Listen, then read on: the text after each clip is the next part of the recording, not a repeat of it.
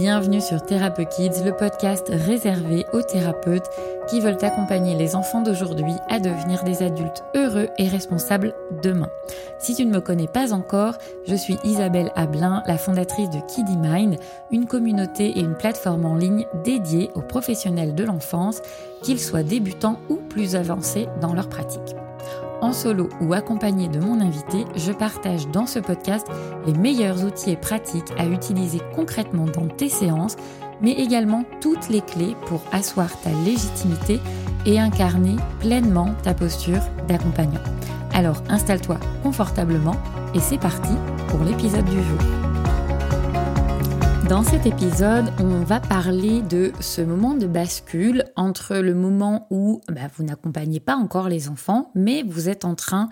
de vous dire que ça pourrait être euh, intéressant pour plusieurs raisons. D'une part parce que c'est un public que vous auriez plaisir à accompagner et d'autre part aussi peut-être euh, que c'est une niche euh, dans laquelle vous pourriez développer votre activité pour vous différencier de la plupart des, des hypnothérapeutes qui accompagne euh, toutes sortes de problématiques. Donc j'aimerais euh, vous proposer de vous poser trois questions avant de vous décider à accompagner les enfants. Trois questions qui ont pour but vraiment de vous faire gagner du temps euh, parce que quand on ne prend pas le temps de se poser ces questions et surtout d'y répondre honnêtement. L'idée, c'est vraiment de, vous répondre à vous-même et donc pas de vous censurer dans, les, dans les réponses que vous allez apporter.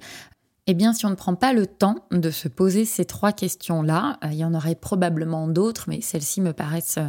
assez essentielles. Si on ne prend pas le temps, le risque, c'est d'empiler plein de formations et puis finalement de ne pas vraiment euh, développer cet accompagnement-là ou au contraire de s'engager dans l'accompagnement des enfants et des adolescents et de leurs parents pour de mauvaises raisons qui à la fois peuvent vous mettre, vous, en difficulté, mais aussi et surtout mettre en difficulté euh, bah, ceux que vous allez accompagner. Et c'est absolument pas ce qu'on cherche, bien évidemment. Donc, la première question à vous poser, c'est euh, pourquoi vous voulez accompagner ce public-là? Moi, quand j'ai démarré dans le travail social, assez vite, que ce soit aussi bien dans ma formation de monitrice éducatrice puis par la suite dans ma formation d'éducatrice spécialisée, on a assez vite été sensibilisé à cette question-là et de s'interroger sur notre propre enfance, sur notre propre parcours, de façon à être au clair sur le fait que bah, quand on accompagne euh, un public d'enfants ou d'adolescents, le but n'est surtout pas de venir euh, réparer sa propre, histoire. Parce qu'on peut euh, avoir un passé difficile, douloureux, et avoir l'envie de au fur et à mesure qu'on grandit, de se dire, bah, moi, quand je serai grand, euh, quand je serai adulte, euh, je ferai en sorte que euh, les enfants ne vivent pas ce que j'ai vécu. Donc l'intention est évidemment très louable et on peut avoir passé, un passé difficile et douloureux et s'engager pour autant dans l'accompagnement de, de ce public-là, mais il est important d'avoir fait tout un travail avant soi-même euh, pour être au clair avec nos différentes blessures et faire en sorte qu'elles ne viennent pas se rejouer euh, dans, les, dans les séances. Parce que le risque, ce serait, un des risques, ce serait notamment de vouloir protéger les enfants euh, à tout prix en fonction des situations qui, que vous rencontreriez et de basculer du côté du sauveur, euh, celui qui va venir amener la solution, celui qui va faire en sorte que cet enfant arrête de vivre ce qu'il est en train de vivre. Euh, et c'est pas l'idée parce que on va entretenir en plus celui qu'on accompagne euh, dans cette idée qu'il a absolument besoin de, quelqu'un d'extérieur. Alors bien sûr qu'il peut y avoir besoin de, quelqu'un d'extérieur pour se sortir parfois d'une situation extrêmement compliquée, euh, mais je crois que le rôle de l'accompagnant, c'est avant tout de donner euh, des outils aux, enfants et aux adolescents, aux adultes aussi bien sûr, mais là si on se centre sur le public des plus jeunes, l'idée pour moi c'est vraiment de leur donner des, outils qu'ils vont pouvoir utiliser toute leur vie, euh, des outils qui vont leur permettre de mieux se connaître, qui vont leur permettre euh, de, de comprendre et de savoir reconnaître déjà les émotions qu'ils traversent, de savoir les accueillir, de pouvoir euh, les, traverser, les dépasser, parce que bah, bien évidemment, il n'y a pas de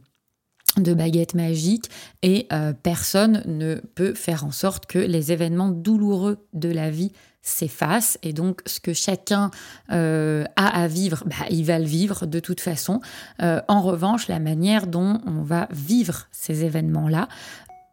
peut être très différente d'une personne à une autre. Et c'est justement quand euh, on a cette capacité euh, d'introspection, cette capacité de pouvoir euh, reconnaître ce qui se passe à l'intérieur de soi, de pouvoir mieux se connaître, mieux connaître son fonctionnement, ses limites, ce qui est possible pour soi, ce qui nous fait vibrer, ce qui au contraire fait qu'on ne se sent pas respecté, bah, c'est quand on apprend tout ça et qu'on va être davantage en capacité de pouvoir poser ses limites, même quand on est enfant. Euh, je vous invite notamment à aller voir le, à aller lire l'ouvrage de, de, Philippe Haïm sur le accompagner les jeunes à sortir du harcèlement, où il explique très bien euh, cette idée que, euh, bien sûr, qu'on pourrait intuitivement agir directement du côté de la personne qui harcèle, euh, mais le fonctionnement de l'enfant ou l'ado qui est harcelé, euh, si on n'agit pas sur ce fonctionnement-là, si on n'amène pas l'enfant à savoir poser ses limites, savoir se faire respecter, etc., il y a fort à parier que même euh, si on change l'enfant d'environnement, le même type de situation se rejoue à un moment donné parce que cet enfant-là n'aura pas appris justement euh, bah, à se faire respecter. Donc l'idée pour moi, bah, c'est euh, voilà pourquoi vous voulez accompagner ce public? Attention à ne pas vouloir réparer votre propre histoire. Attention à ne pas vouloir être en mode protecteur, sauveur, mais plutôt euh, à accompagner les enfants et les adolescents à être davantage conscients de la responsabilité qu'ils ont dans la, connaissance d'eux-mêmes et, euh, et de pouvoir leur donner des outils qu'ils vont pouvoir justement utiliser pour traverser les événements de la vie. La deuxième question, euh, c'est est-ce que j'ai les compétences nécessaires? Parce que c'est vrai qu'il y a beaucoup de personnes qui euh, accompagner les enfants, et donc je vous renvoie quand même à, cette première question. Euh, mais est-ce que j'ai les compétences nécessaires? C'est important de se dire, ok, est-ce que j'ai besoin de tout savoir? Moi, mon avis, c'est pas qu'on a besoin de tout savoir, parce que c'est utopique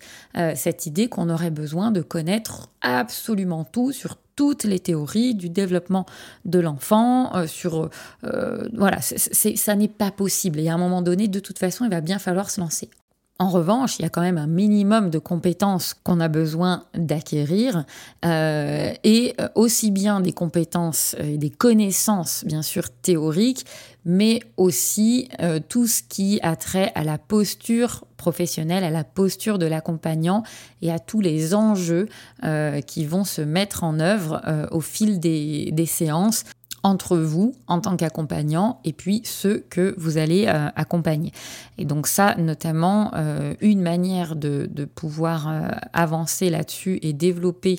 euh, cette, euh, cette posture professionnelle, cette posture d'accompagnant, bah, c'est de se faire accompagner par quelqu'un euh, qui est plus expérimenté et qui va vous pouvoir justement faire cet effet miroir, qui va pouvoir vous montrer, en tout cas venir vous, vous challenger sur votre posture justement et sur ce que vous ne pouvez pas voir ou sur ce que vous ne voulez pas voir parce que ça peut venir bien évidemment réactiver des blessures. On en a tous et euh, elles vont évoluer en fonction de la vie, bien sûr. Euh, mais quand on accompagne les autres, ben, on peut être régulièrement confronté à des situations qui viennent vraiment nous, nous saisir très fort. Euh, et donc, c'est fondamental d'être accompagné par quelqu'un d'autre. Ensuite, pour choisir la spécialité vers laquelle vous avez envie d'aller et notamment accompagner des enfants, ça va être important de chercher aussi une formation, un accompagnement qui va vous donner à la fois des éléments de théorie, bien évidemment, des éléments de compréhension de ce qui se passe euh, dans telle ou telle situation pour telle ou telle problématique,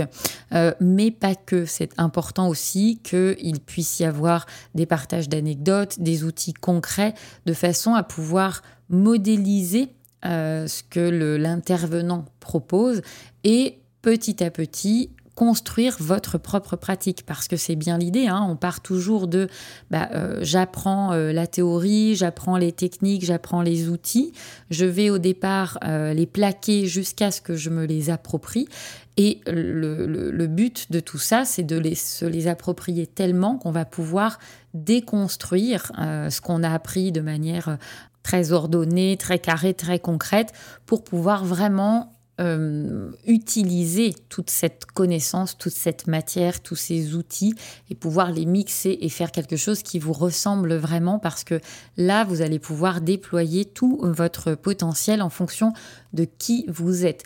quand on est euh, professionnel de l'accompagnement, euh, j'ai un de, un de mes mentors qui a été euh, un de mes tout premiers formateurs quand j'étais en école de monitrice éducatrice, qui s'appelle Philippe Gaberan. Je vous invite à aller voir ses, ouvrages, notamment sur, sur la relation éducative, parce qu'il parle vraiment de, des fondamentaux et de ces tout petits riens du quotidien qui font en fait tout ce qu'on pourrait euh, attendre d'un professionnel de l'accompagnement, eh bien Philippe Gabran, euh, il parlait souvent de ce moi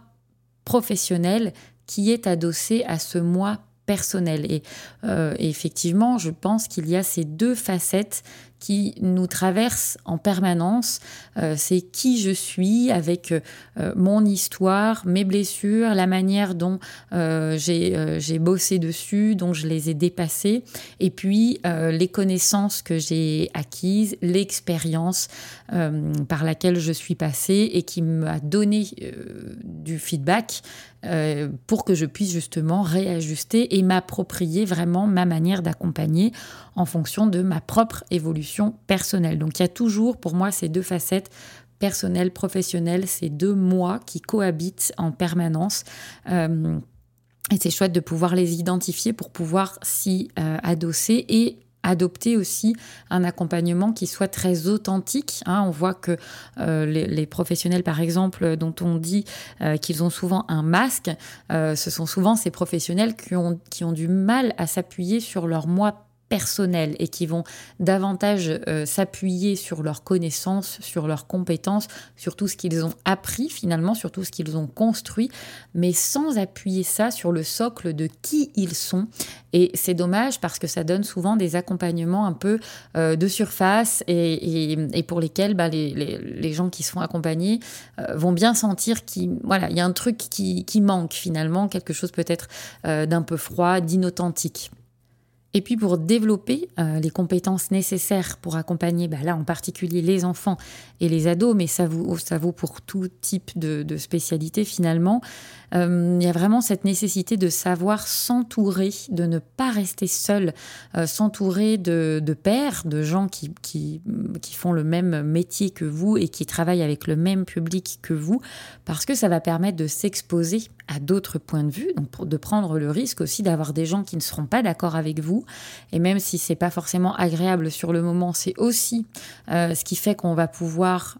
s'approprier ce que dit l'autre à un moment donné ou au contraire renforcer certains de ses principes et se dire bah non là je suis vraiment pas d'accord parce que bah, pour telle et telle euh, raison. Euh, s'entourer de pairs aussi c'est se rendre compte que personne ne sait tout et ça c'est important euh, de réaliser que finalement on n'est pas tout seul à douter dans son coin et que le doute fait de toute façon partie du chemin où que vous en soyez du chemin, parce que nous sommes des êtres d'évolution. Et donc sur ce chemin d'évolution, forcément, il y a des sorties de zones de confort, des sorties de zones de sécurité euh, qui font que, hop, on se retrouve à douter, est-ce que j'y vais, est-ce que je vais un petit peu plus loin ou est-ce que je reste là où je suis? Et puis, bah, régulièrement, il y a ce moment où on se dit, non, là, je peux plus rester où je suis, je vais prendre le risque, euh, parce que ça me semble, hein, c'est Laurent Bertin qui explique ça euh, très très bien dans une de ses conférences, où finalement, bah, euh, quand la situation dans laquelle je suis est trop douloureuse, est plus douloureuse que ce que j'imagine du risque que je vais prendre, c'est là qu'on va pouvoir euh, prendre le risque justement d'aller euh, vers autre chose. Et donc, ce moment où on prend le risque d'aller vers autre chose, bien évidemment qu'il y a des doutes, et peu importe, encore une fois, euh, quelle que soit votre expérience euh, et, vos connaissances. Euh, mais voilà, c'est aussi une expérience que vous allez faire de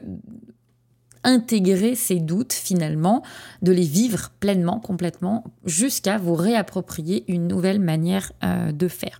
Et puis bien sûr, je, l'ai dit euh, rapidement, mais quand on s'entoure euh, d'autres collègues qui font le même métier que soi, ça permet aussi de rompre la solitude du libéral parce que elle est réelle. et moi, par exemple, qui suis passée de 17 ans de travail en institution et donc de travail en équipe à des, accompagnements en libéral. Alors autant euh, j'adore travailler toute seule, autant on peut quand même vite se sentir très seul et manquer justement de ce retour euh, des collègues qui, euh, même si parfois il n'est pas toujours extrêmement agréable à entendre sur le moment, ben, invite à la réflexion et invite aussi à progresser. Et puis au-delà des retours qui font pas forcément du bien tout de suite, il y a aussi beaucoup d'échanges qui sont très soutenants bah, justement parce qu'on n'est pas seul et qu'on a d'autres collègues avec qui partager ce qu'on vit. Euh, et ça, c'est euh, primordial. La dernière, euh, troisième et dernière question que j'ai envie de vous poser avant de vous décider à accompagner les enfants, c'est est-ce que vous êtes prêt à mettre votre focus sur le développement de cette activité?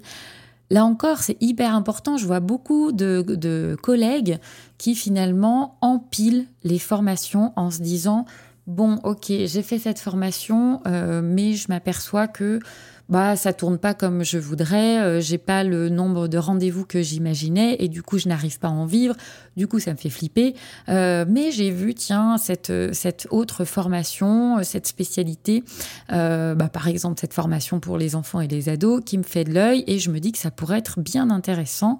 pour développer ce, cette spécialité là et me démarquer des des collègues qui sont présents dans ma région. Ok, jusque-là, la réflexion est, plutôt euh, intéressante, mais est-ce que vous allez être prêt à mettre le focus vraiment euh, sur le développement de cette spécialité-là? Parce que c'est facile hein, de, se, de, se dire, on appelle ça le syndrome de l'objet brillant, où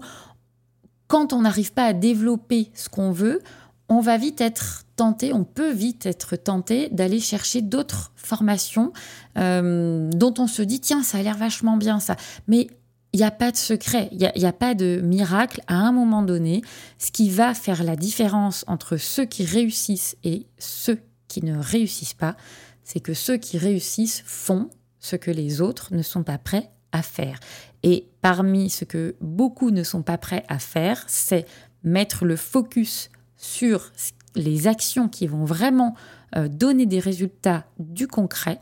et la persévérance. Pour moi, c'est quelque chose qui est adossé au focus euh, parce que persévérer, alors ça ne veut pas dire s'acharner, hein, attention, mais persévérer en se disant ok j'ai commencé à développer ce truc là c'est vrai qu'on est dans une société où tout va tellement vite où on a l'habitude d'avoir les choses de manière euh, extrêmement rapide que parfois bah voilà on publie trois posts et on se dit bah voilà personne personne répond à mes à personne euh, j'ai pas de clients pourtant j'ai publié euh, quelques posts la semaine dernière mais c'est pas suffisant en fait il faut vraiment persévérer y aller, oser vous montrer. Ça, ça pourrait faire l'épisode, un épisode de podcast tout entier. Mais euh, c'est fondamental de continuer et pour savoir si on est plutôt dans la persévérance plus que dans l'acharnement, parce qu'il ne s'agit pas de s'acharner à continuer à faire des trucs qui ne servent à rien finalement, et il y en a beaucoup euh, qui font des trucs qui ne servent à rien et qui s'épuisent, et c'est quand même très très dommage, et bien bon sang, écoutez ceux qui ont fait le chemin avant vous, en fait, modélisez euh, les personnes dont vous vous dites, ben voilà, c'est ça que j'aimerais euh, avoir accompli dans quelques temps, comment cette personne a fait pour aller là, et poser des questions Qu'est-ce que tu as fait pour arriver là? Par quoi tu as commencé? Sur quoi tu t'es euh, concentré? Sur quoi tu as mis ton focus? Quelles ont été les actions qui ont rapporté euh, l'essentiel de tes résultats? Et au contraire, est-ce qu'il y a des choses sur lesquelles tu t'es concentré et qui n'ont pas servi à grand-chose et que tu aurais pu largement différer?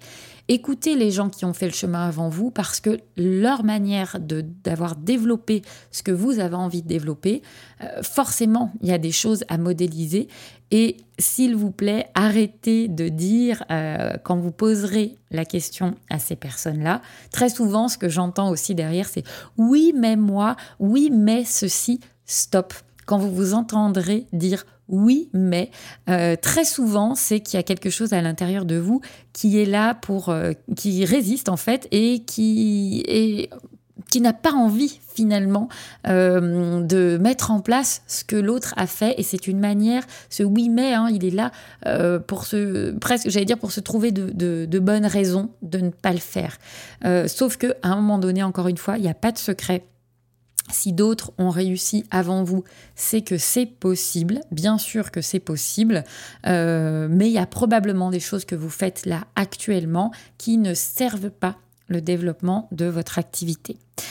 Voilà, donc si je résume euh, les trois questions à vous, à vous poser avant de décider d'accompagner les enfants, c'est pourquoi est-ce que vous voulez accompagner ce public-là en particulier?